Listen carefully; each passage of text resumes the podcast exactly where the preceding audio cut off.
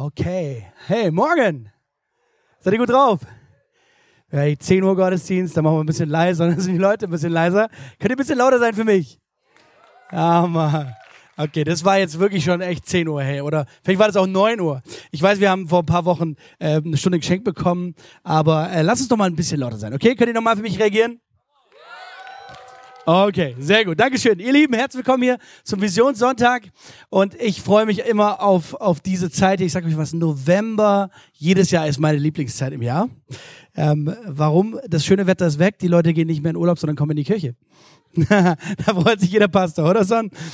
Okay. Ähm, und ich sage euch was, für mich beginnt das Kirchenjahr eigentlich so richtig immer im September, Oktober, November.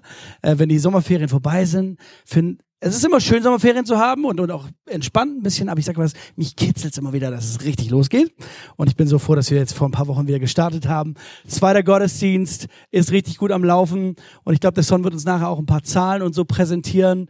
Ähm, wir sind ja mittendrin in unserer Reihe Mein Herz für sein. Yes, mein Herz für sein Haus. Und ähm, wisst ihr was? Ich bin echt gespannt, über das, was kommen wird in den nächsten Wochen und Monaten. Wir haben ja letztes Jahr schon darüber geredet, dass wir dabei sind, ein Kind zu bekommen. Also nicht nur Familie Schneider, ja wir auch, ähm, sondern auch wir als Kirche, nämlich die Ecclesia Ingolstadt. Ecclesia Kirche Ingolstadt, oder? Die Ecclesia Kirche Ingolstadt. Und ich freue mich übrigens auch an der Stelle hier direkt ähm, die ganze Family zu sehen. Albert und Heidi und Melanie, schön, dass ihr da seid. Herzlich willkommen. Gebt mal einen Applaus für sie. Vielleicht fragt ihr euch, hä, warum soll man für den Applaus geben? Wer ist denn das? Sagt mal alle, wer ist das? Wer ist es? Okay, sehr gut. Ähm, vor, vor ein paar Monaten, also ungefähr vor einem Jahr, im, im Januar 2019, sind Tobi, Son, Son und ich in Ingolstadt gewesen bei einem Pastorentreffen. Weil wir hatten euch ja schon diese Vision erzählt, dass wir eine Kirche gründen wollen in Ingolstadt. Und ich habe direkt gesagt, hey, ist so wichtig, dass wir uns den Pastoren dort vorstellen. Und ähm, ja, dann kamen wir dahin. Albert war auch dabei und ich habe ihn wahrgenommen, aber jetzt auch nicht weiter mehr, war einer von vielen quasi. Und ich hatte keine Ahnung, wie schicksalsträchtig diese Begegnung sein sollte. Denn ein paar Monate später kam ein Anruf von Albert. Und Albert sagte, hey, vielleicht erinnerst du dich an mich, vielleicht auch nicht. Wir haben ungefähr zwei, drei Minuten Smalltalk gehalten und dann sagte er, Gott hat zu mir gesprochen, ich soll dir meine Gemeinde übergeben. Und ich so, hä? Was sagst du gerade, Albert? Was ist da los? Und offensichtlich hat Gott da irgendwas vorbereitet in Ingolstadt. So wir sind dabei in diesem Prozess ein Team aufzubauen in Ingolstadt und was Neues zu starten und die ganze Licht des Lebenskirche sind so 15 bis 20 Leute schließen sich unserer Gründung mit an. Total genial, oder? Ich dachte mir, ich nehme euch, ja, gib mal einen kurzen Applaus. Hammer. Ich dachte, ich nehme euch aber kurz mit rein mit ein paar Bildern. Klappt es, dass wir die Bilder zeigen? Ähm, dass ihr mal sehen könnt, was in Ingolstadt gerade am passieren ist. Hat er nee gesagt? Oh, sieht mal, ich habe schlechte Ohren. Nee. Für Johnny rennt schon hoch. Okay. Also, ähm, was wir in den letzten Wochen und Monaten gemacht haben seit September ist, dass wir Dinnerpartys geschmissen haben. Das heißt, wir haben gut gekocht und eingeladen. Hört sich nach einem Plan an, oder? Dinnerpartys. Ja, und da tauchen jede Woche so etwa oder jede zwei Wochen so ungefähr 40, manchmal 45 Leute auf und sind dabei, sich unserer Kirche anzuschließen und mittendrin stand nur dabei äh, Heidi, Matt äh, Matthias, sag ich, äh, Melanie und ähm, Albert. Richtig stark. Okay. Ähm, sobald Bilder kommen, dürft ihr mir rufen. Okay, dann drehe ich wieder zu Ingolstadt zu.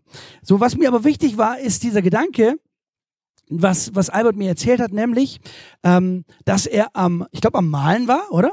Am Arbeiten war, der ist Maler vom Beruf immer wieder nachgedacht hat über diese, über diese Gemeindegründung und hat mir erzählt, wie schwierig es war, am Anfang in Ingolstadt Fuß zu fassen. Dass sich keiner für sie interessiert hat und dass es eine richtig schwierige Zeit war.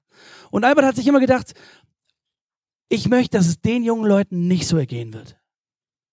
Und dann hat Gott immer wieder zu Albert gesprochen und gesagt, ja, warum übergibst du dann nicht deine Gemeinde an Sammy und Tobi? Und ich kann mir vorstellen, dass es gar nicht leicht ist, wenn Gott so redet, oder? Glaubt ihr das einfach? Wenn du was über 12, 15 Jahre hinweg aufgebaut hast und dann sagt Gott, gib's weiter? Ist es einfach? Ist überhaupt nicht einfach, oder? Ähm, könnt ihr euch erinnern, dass ich in, vor, vor ein paar Wochen über Haggai gesprochen habe mit euch? Über den Tempel, über den zweiten Tempel. Kann sich jemand daran erinnern? so ein bisschen. Ich werde einen kleinen Teil davon vielleicht wiederholen ähm, und dann noch ein paar andere Gedanken dazugeben, denn ich werde diese Woche und nächste Woche über eine Thematik reden aus Haggai, Esra und Nehemiah. Okay, das hört sich ziemlich viel an, oder? Sag mal alle, oh weia. Oh weia. Okay, aber keine Sorge, ich glaube, ähm, es ist im Prinzip immer dieselbe Geschichte, die von, von unterschiedlichen Perspektiven ähm, beleuchtet wird. Esra, Nehemiah haben wir heute in der Bibel als zwei Bücher ursprünglich wahrscheinlich ein Buch gewesen, also als eines gelesen worden. Und was wir in diesen, in diesem Buch oder in diesen Büchern immer wieder erleben, ist, dass im ersten Vers, vielleicht können wir gerade an der Stelle mal kurz ähm, den Bibelvers anzeigen, ähm, von Esra 1. Da heißt es hier, im ersten Jahr des Kyros, des Königs von Persien, erweckte der Herr, sagt mal alle, erweckte, erweckte der Herr, dass erfüllt würde das Wort des Herrn, das durch den Mund Jeremias gesprochen war, den Geist des Kyros. So, das ist ein Zwischensatz, offensichtlich heißt es hier, erweckte der Herr den Geist des Kyros. Und als ich das so gelesen habe, beziehungsweise ich sage euch was, es ist so gekommen, ich habe Simon von meiner Predigt erzählt, meinem besten Freund Simon Lempenauer, der Pastor in Stuttgart ist. Ich habe ihm von meiner Predigt erzählt über Haggai und da hat er mir gesagt, interessant, ich habe gerade in Esra gelesen und da heißt es eben hier, der Herr erweckte den Geist des Kyros. Und was ich voll krass fand ist, Kyros ist nicht irgendein Christ, nicht irgendein Kind Gottes, sondern es ist ein weltlicher Herrscher. Der König, der herrscht über das Volk Israel, das sich momentan im Exil befindet, in der Gefangenschaft in der Fremde. Und ganz viele von diesen Prophetenbüchern drehen sich um diese Zeit, als das Volk in der, im Exil ist. Lass uns ganz kurz als das Kontext mal kurz bewahren. Wo ist das Volk Israel? Im Exil, right, okay. Und offensichtlich hat Gott die Macht, plötzlich einen Lichtschalter anzumachen und den König Kyros zu er erwecken. Verrückt, oder? So, wenn wir also in den nächsten Wochen und Monaten dabei sind zu, ich sag mal, expandieren, Neues zu wagen, Neues sehen zu wollen, dann wird es oft so sein, wahrscheinlich, dass du dir denkst, oh Mann, wie soll das überhaupt möglich sein? Wie soll Gott es überhaupt mit uns tun können? Aber offensichtlich, Gott ist in der Lage, Menschen zu er, zu erwecken. Und das Interessante ist, weiter in diesem, in diesem Buch Esra, Nehemiah und auch in Haggai heißt es immer wieder, Gott erweckte und dann erweckt er verschiedene Menschen. Er erweckt die Juden, gläubige Juden, aber er weckt, er weckt auch Menschen, die fern von Gott sind, um seine Stadt wieder aufzubauen. Brutal, oder? Vielleicht schaust du dir manchmal in diese politische Zeit hinein und sagst dir auch, Mann, hey, was für eine krasse Zeit, in der wir leben. Äh, Teenager entscheiden über unsere Politik. Hashtag Friday for Future, oder? Ähm, alles wird auch in Frage gestellt, alles wird auf den Kopf gestellt, so. Ähm, das ist unglaublich, oder? Krasse Zeit. Und es ist, also ich wisst ihr was, ich lebe jetzt 32 Jahre auf dieser Erde.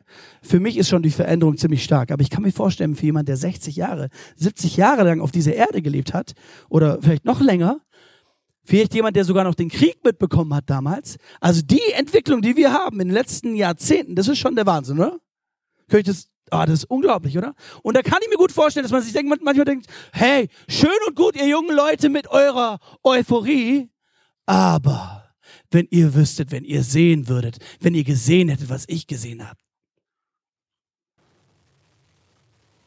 Und hier kommt die Antwort Gottes. Nach einer Zeit, ich glaube von 60 oder, oder 70 Jahren in der Sklaverei, plötzlich sagt Gott, ich erwecke den König und er wird tun, was ich ihm sage, dass er tun sollte. Gibt es uns nicht einen ganz interessanten Blick plötzlich auf unsere Zeit, was möglich ist bei Gott? Hey, was sollte das für uns für eine Erwartung geben an unseren Gott? Zu sagen, Gott, dir ist alles möglich.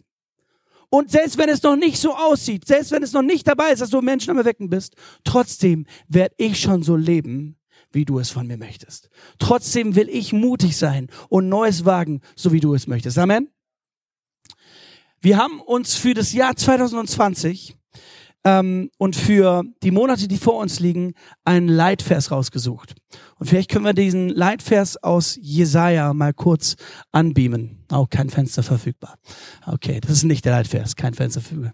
Jesaja 43, Vers 19, die Kurzversion ist, siehst du es. Sag mal alle, siehst du es siehst du es. Und die Langversion davon haben wir, glaube ich, auch da. Da heißt es, siehe, ich wirke Neues. Jetzt sprost es auf. Erkennt ihr es nicht? Ja, ich lege durch die Wüste einen Weg, ströme durch die Einöde. Das ist ein richtig krasser Vers. Und wir haben uns gesagt, hey, das ist der Vers, den wir über dieses neue Jahr stellen wollen. Siehst du es, die negative Form hier, siehst du es nicht? Es ist, als ob Gott sagen würde, hey, mach doch mal deine Augen auf. Siehst du es nicht? Und wir dachten uns, weil wir in Deutschland sind, wir formulieren das ein bisschen positiver, siehst du es? weil wir sprechen ja zu Menschen, die gläubig sind. Könnt ihr sehen? Und meine Frage für dich fürs nächste Jahr wird immer wieder sein, siehst du es? Karl, siehst du es? Ich sage euch was, ich weiß von Karl, dass er es sieht. Weil ich mit ihm oft in den Ältestensitzungen sitze und ich sage euch was, ich, ich finde es so stark, was für ein geistlicher Mann da sitzt. Und wie, wie jemand, der schon viel erlebt hat und eigentlich sagen könnte, oh ja, ob das alles so ich, sicher ist. Trotzdem wieder sagt, ja, machen wir. Wir gehen mutig nach vorne. Amen, Karl, richtig stark. Siehst du es? Wir werden diese und nächste Woche uns ein bisschen um diese ganze Thematik hier äh, drehen. Haggai, Esra, Nehemiah. Und offensichtlich kann Gott Menschen erwecken. Die Frage ist immer die, haben wir diesen Glauben, haben wir diese Erwartung und beten wir auch dafür? Manchmal, also ich kenne ich kenn eigentlich Christen oft nur in Extremen. Entweder die Extremchristen, die überall ständig nur alles übergeistlich sehen, also überall muss irgendwas weggebetet werden oder überall irgendwie, man ist nur, oh, wenn der Herr nur tun würde, beten, beten, beten. Und dann gibt's die anderen Christen, die sind so, ja, wir machen das. Wir, ist unser Auftrag. Und, und wenn wir aber an eine, an eine Grenze kommen, die zu hoch für unser Menschliches ist, dann sagen wir, okay, ist halt so. Kennt ihr das? Aber ich glaube nicht, dass es gesundes Christsein ist. Ein gesundes Christsein ist zu sagen, ja, ich will alles geben, was menschlich in meiner Macht steht, aber ich weiß auch gleichzeitig, dass es einen Gott gibt, der offensichtlich Wege in der Wüste bahnen kann. Oder? Es gibt einen Gott, der Flüsse sogar in die Wüste schicken kann. Meine Güte, hey. Es gibt einen Gott, die Bibel sagt, er ist es, der die Herzen der Könige lenkt wie Wasserbäche. Er lenkt die Herzen der Könige wie Wasserbäche. Und es gibt uns so richtig, glaube ich, einen Auftrag zu sagen, hey, Jesus, in diesem Jahr 2020, wir wollen Neues sehen. Wir wollen glauben für Übernatürliches. Wir wollen glauben die für Sachen, die schwierig sind. Wir wollen nicht glauben für Sachen, die der Ecclesia Kirche in München machbar wären, sondern wir wollen an Sachen glauben, die Gott machbar sind. Amen. Und ich weiß, wir, wir schauen auf Sachen und sagen, okay, aber hey, wir haben auch 2000 Jahre Kirchengeschichte und es war schon immer so. Und es mag ja sein, dass Sachen schon immer so waren. Aber wenn Gott einen Kyros erwecken kann, was kann er dann heute noch tun? Was kann er heute tun? Vielleicht können wir nochmal kurz zurückspringen zu Esra, diesen ersten Kapitel, was wir hatten. Und nochmal den ganzen äh, Zusammenhang lesen, dass ihr das äh, vom Gott, Wort Gottes nochmal sehen könnt. Im ersten Jahr des Kyros, des Königs von Persien, erweckte der Herr den Geist des Kyros, des Königs von Persien, und er ließ ausrufen in seinem ganzen Königreich, auch durch die Schrift und ließ sagen, so spricht Kyros, der König von Persien, alle Königreiche der Erde hat mir der Herr, der Gott des Himmels gegeben. Und er hat mir befohlen, ihm ein Haus zu Jerusalem in Juda zu bauen.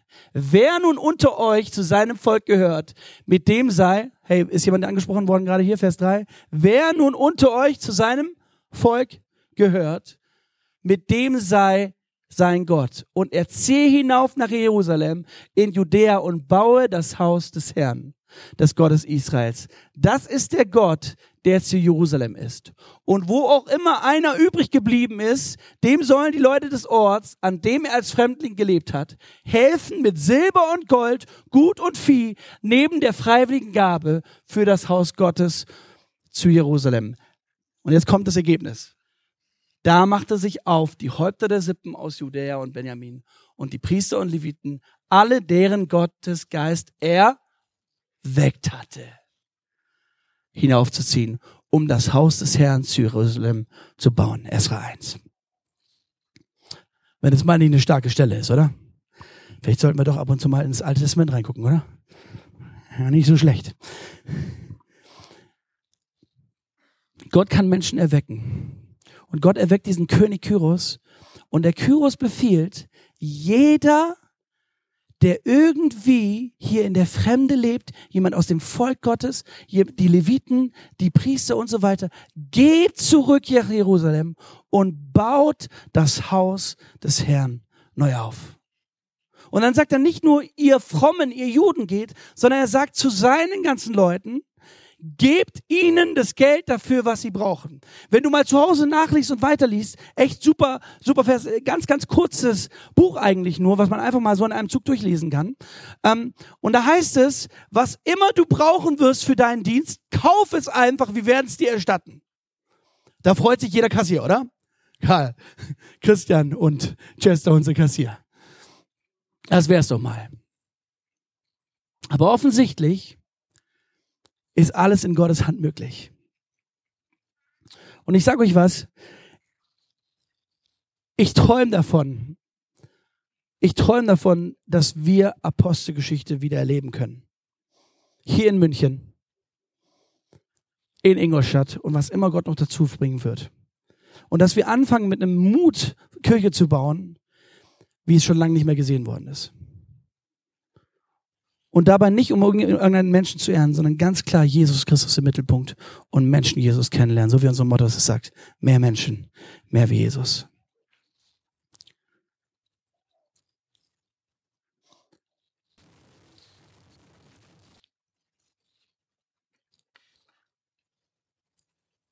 Ich habe eben bevor ich, bevor ich zu diesem Buch Esra kam, im Buch Haggai ein bisschen geforscht. Und da sieht man eine Stelle, die kurz nach dem hier passiert. Nämlich, diese Menschen ziehen alle nach Jerusalem, fangen an, den Tempel zu bauen. Und der neue Tempel wird eingeweiht. Und was denkt ihr, wenn der, wenn der Tempel schon lang kaputt ist und ein neuer Tempel eingeweiht ist, wie, was für eine Atmosphäre war da? Party? Wer, wer, wer denkt sich, Party ist realistisch? Wer denkt, hey, das wäre allen Grund zu feiern? Hey, ich meine, wir, wir feiern schon, wenn wir den zweiten Gottesdienst bauen, oder? Also, was werden die gemacht haben? Die haben richtig Party gemacht, ganz sicher. Aber, was wir gleichzeitig ein paar Kapitel später hier lesen, da heißt es, dass man nicht nur das Lachen und die Party hören konnte, sondern gleichzeitig das Weinen der Ältesten so laut war, dass man es nicht von dem, von dem Lachen unterscheiden konnte. Und man denkt sich, hä, was ist denn jetzt los? Und der Grund ist ganz einfach. Die, die Menschen, die früher den alten Tempel kannten, kommen jetzt zu diesem neuen Tempel, haben Erwartung und sagen, ja, Gott baut sein Reich wieder auf. Es wird herrlich sein. Es wird schön sein. Und dann kommen sie zu diesem neuen Tempel. Und wisst ihr, was das für ein Tempel war? Das war wie eine Garage gegenüber dem alten Tempel. Das war richtig klein und schäbig. Die junge Generation war so, ja, der Tempel ist aufgebaut. Und die Älteren haben diesen neuen Tempel gesehen und, und haben geweint. Lass uns mal das ganz kurz versuchen, okay, dass ihr das ein Gefühl dafür bekommt. Können wir machen, dass, dass jeder im Saal, könnt ihr alle mitmachen bitte? Jeder junge Mensch im Saal lacht mal vor Freude und jeder ältere Mensch im Saal weint mal. Okay, einfach um mal zu, die Atmosphäre zu verschönen. Können wir das machen? Eins, zwei, okay, älter ist alle über 30, okay, weil ich bin auch älter dann. Okay, kriegen wir das hin? Eins, zwei, drei.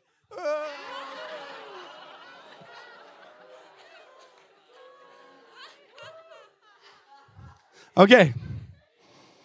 Das war eine total verrückte Atmosphäre, oder?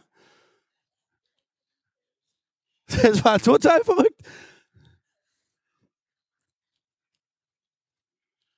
Und in dieser Situation hinein spricht eine parallele Stelle, die ich euch noch kurz vorlesen möchte. In Haggai 2, da spricht nämlich Haggai, der Prophet Haggai, genau das an, was auch in Esra äh, erzählt wird. Und da heißt hier, sagt dem königlichen Bevollmächtigen Zerubabel, dem Hohepriester Jeschua und dem ganzen Volk. Wer von euch kann sich noch daran erinnern, wie prächtig der Tempel vor seiner Zerstörung war? Was ihr jetzt an seiner Stelle entstehen seht, ist dazu im Vergleich nichts. Nichts. Aber ich, der Herr, sage, lasst den Mut nicht sinken, Zerubabel und Jeshua und ihr Menschen von Juda, seid stark und arbeitet weiter.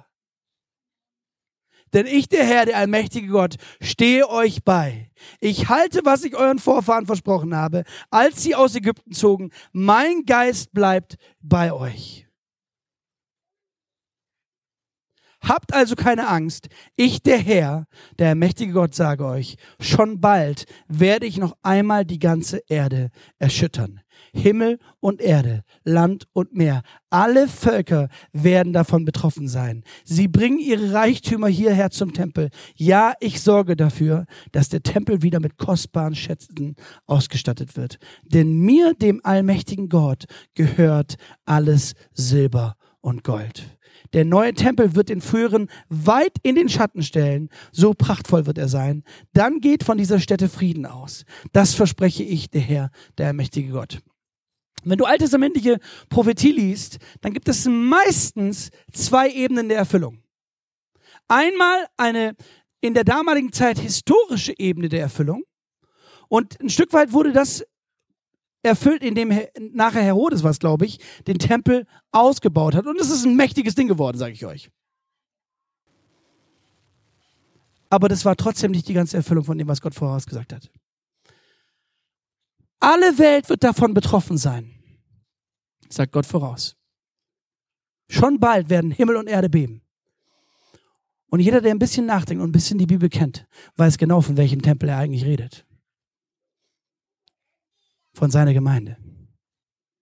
Weil Gottes Ziel, denkt mal ganz, ganz kurz zurück, Gottes Ziel war niemals ein steinerner Tempel.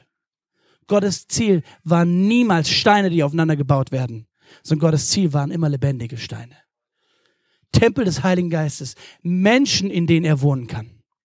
Und diese Stelle hat sich letztendlich damit erfüllt in Pfingsten, als, als der Heilige Geist und dann später in äh, Apostelgeschichte 10 in Caesarea, wo der Heilige Geist gegeben wird allen Menschen und sie alle in ihren Sprachen am Reden sind. Gott baut seine Gemeinde und Gottes Ziel, was sich durchzieht durch die ganze Bibel ist, ich will Menschen erlösen und ich will in ihnen leben. Und wenn wir also kommen und sagen, hey Jesus, ja, das, was wir menschlich gesehen bauen, es ist so lächerlich, menschlich gegen das, was du tun kannst mit einem Schnipser. Und vielleicht Menschen, die die Herrlichkeit Gottes schon mal erlebt haben, die was Größeres gesehen haben, die schauen sich das so an und müssen eigentlich weinen und sagen, oh Gott, das ist ja nett, was sie hier fabrizieren, aber es ist nicht das, was du tun kannst. Und dann die Antwort von Gott.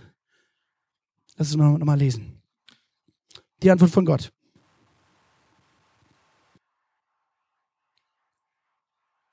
Ihr Menschen von Juda seid stark und arbeitet weiter. Denn ich, der Herr, der allmächtige Gott, stehe euch bei. Ich halte, was ich euren Vorfahren versprochen habe. Mein Geist bleibt bei euch. Ich, der allmächtige Gott, sage euch, schon bald werde ich noch einmal die ganze Erde erschüttern. Himmel und Erde, Land und Meer, alle Völker werden davon betroffen sein. Gott setzt seinen seinen Startschuss für diese Sache, als Jesus an Weihnachten auf die Erde kommt. Er durch, durchschneidet die nächste Grenzlinie, als Jesus am Kreuz von Golgatha stirbt. Drei Tage später geht's weiter. Jesus steht auf von den Toten. Ein paar Tage später, er fährt auf in den Himmel und sagt, ich muss gehen, weil ich euch jemand schicken muss, der immer bei euch sein kann, der Heilige Geist. Wartet auf ihn. Ein paar Tage später, Pfingsten, der Heilige Geist kommt auf 120 Menschen, die sie versammelt haben in diesem oberen Saal dort. Ein paar Wochen später nicht nur Juden, die in der Ferne waren, sondern auch Menschen, die gar nicht zum Volk Israel gehören, plötzlich erleben den Heiligen Geist. Gott breitet sein Reich aus über die ganze Erde und dann ist es losgegangen. Apostelgeschichte 1, Vers 8. Bleibt in der Stadt, bis ihr meine Kraft empfangt und ihr werdet meine Zeugen sein, heißt er. Ihr werdet meine Zeugen sein. Und dann heißt es in der Apostelgeschichte 8, Vers 1 übrigens, wenn du den Vers umdrehst. 1, 8, geht hin oder seid meine Zeugen 8, 1. Und Gott verstreute sie alle durch Verfolgung in die anderen umliegenden Länder. Wenn wir den Auftrag, den Gott uns nicht gegeben hat, wenn, wir, wenn, wir, wenn er den uns gegeben hat und wir den nicht erfüllen, dann erfüllt er ihn. Dann verstreut er uns und sagt, okay, dann geht hin und predigt. Hey, Gott, Gott wird uns herausfordern in den nächsten Wochen und Monaten. Gott wird uns herausfordern. Ich glaube, es liegt durchaus auch in unserer Hand, wie viel er geben wird. Ich werde ganz kurz eine Sache dem Son vorwegnehmen. Son wird gleich über, mit euch über mein Herz für sein Haus reden. Und uns als Leitern dieser Kirche, die Ältesten, wir haben uns gemeinsam überlegt, was ist das, was wir fürs nächste Jahr gerne als Spendenziel angeben wollen. Für dich, wenn du neu in dieser Kirche bist, wir finanzieren unser normales Kirchenleben durch eine Sache, die heißt der Zehnte. Der Zehnte, das ist für uns kein Gesetz, sondern einfach eine frei, freiwillige Maßeinheit, mit dem wir das Haus Gottes bauen wollen. Zehn Prozent von dem, was ich verdiene, gebe ich Gott ab und er versorgt damit das Haus Gottes und die Leviten und sein Haus und sein Reich. Und gleichzeitig weiß ich, er versorgt auch mich. Das ist das Prinzip des Zehnten. Aber dann gibt es in der Bibel auch Opfer über den Zehnten hinaus.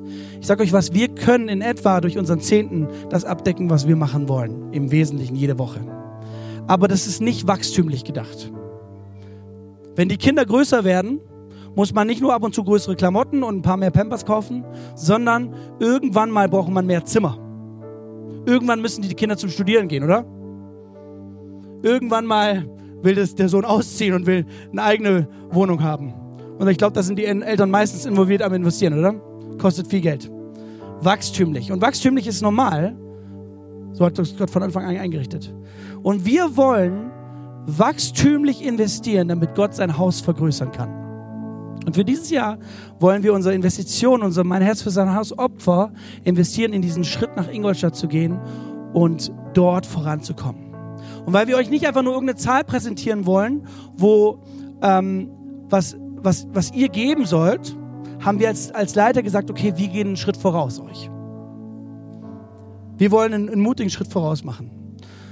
Und ich bin so stolz auf unsere Ältesten, die gemeinsam gesagt haben, ja, ich investiere mit. Und wir haben gesagt, jeder von uns Ältesten äh, wird 600 Euro über seinen Zehnten hinaus investieren dieses Jahr, um ein Beispiel zu sein, um vorne wegzugehen für euch.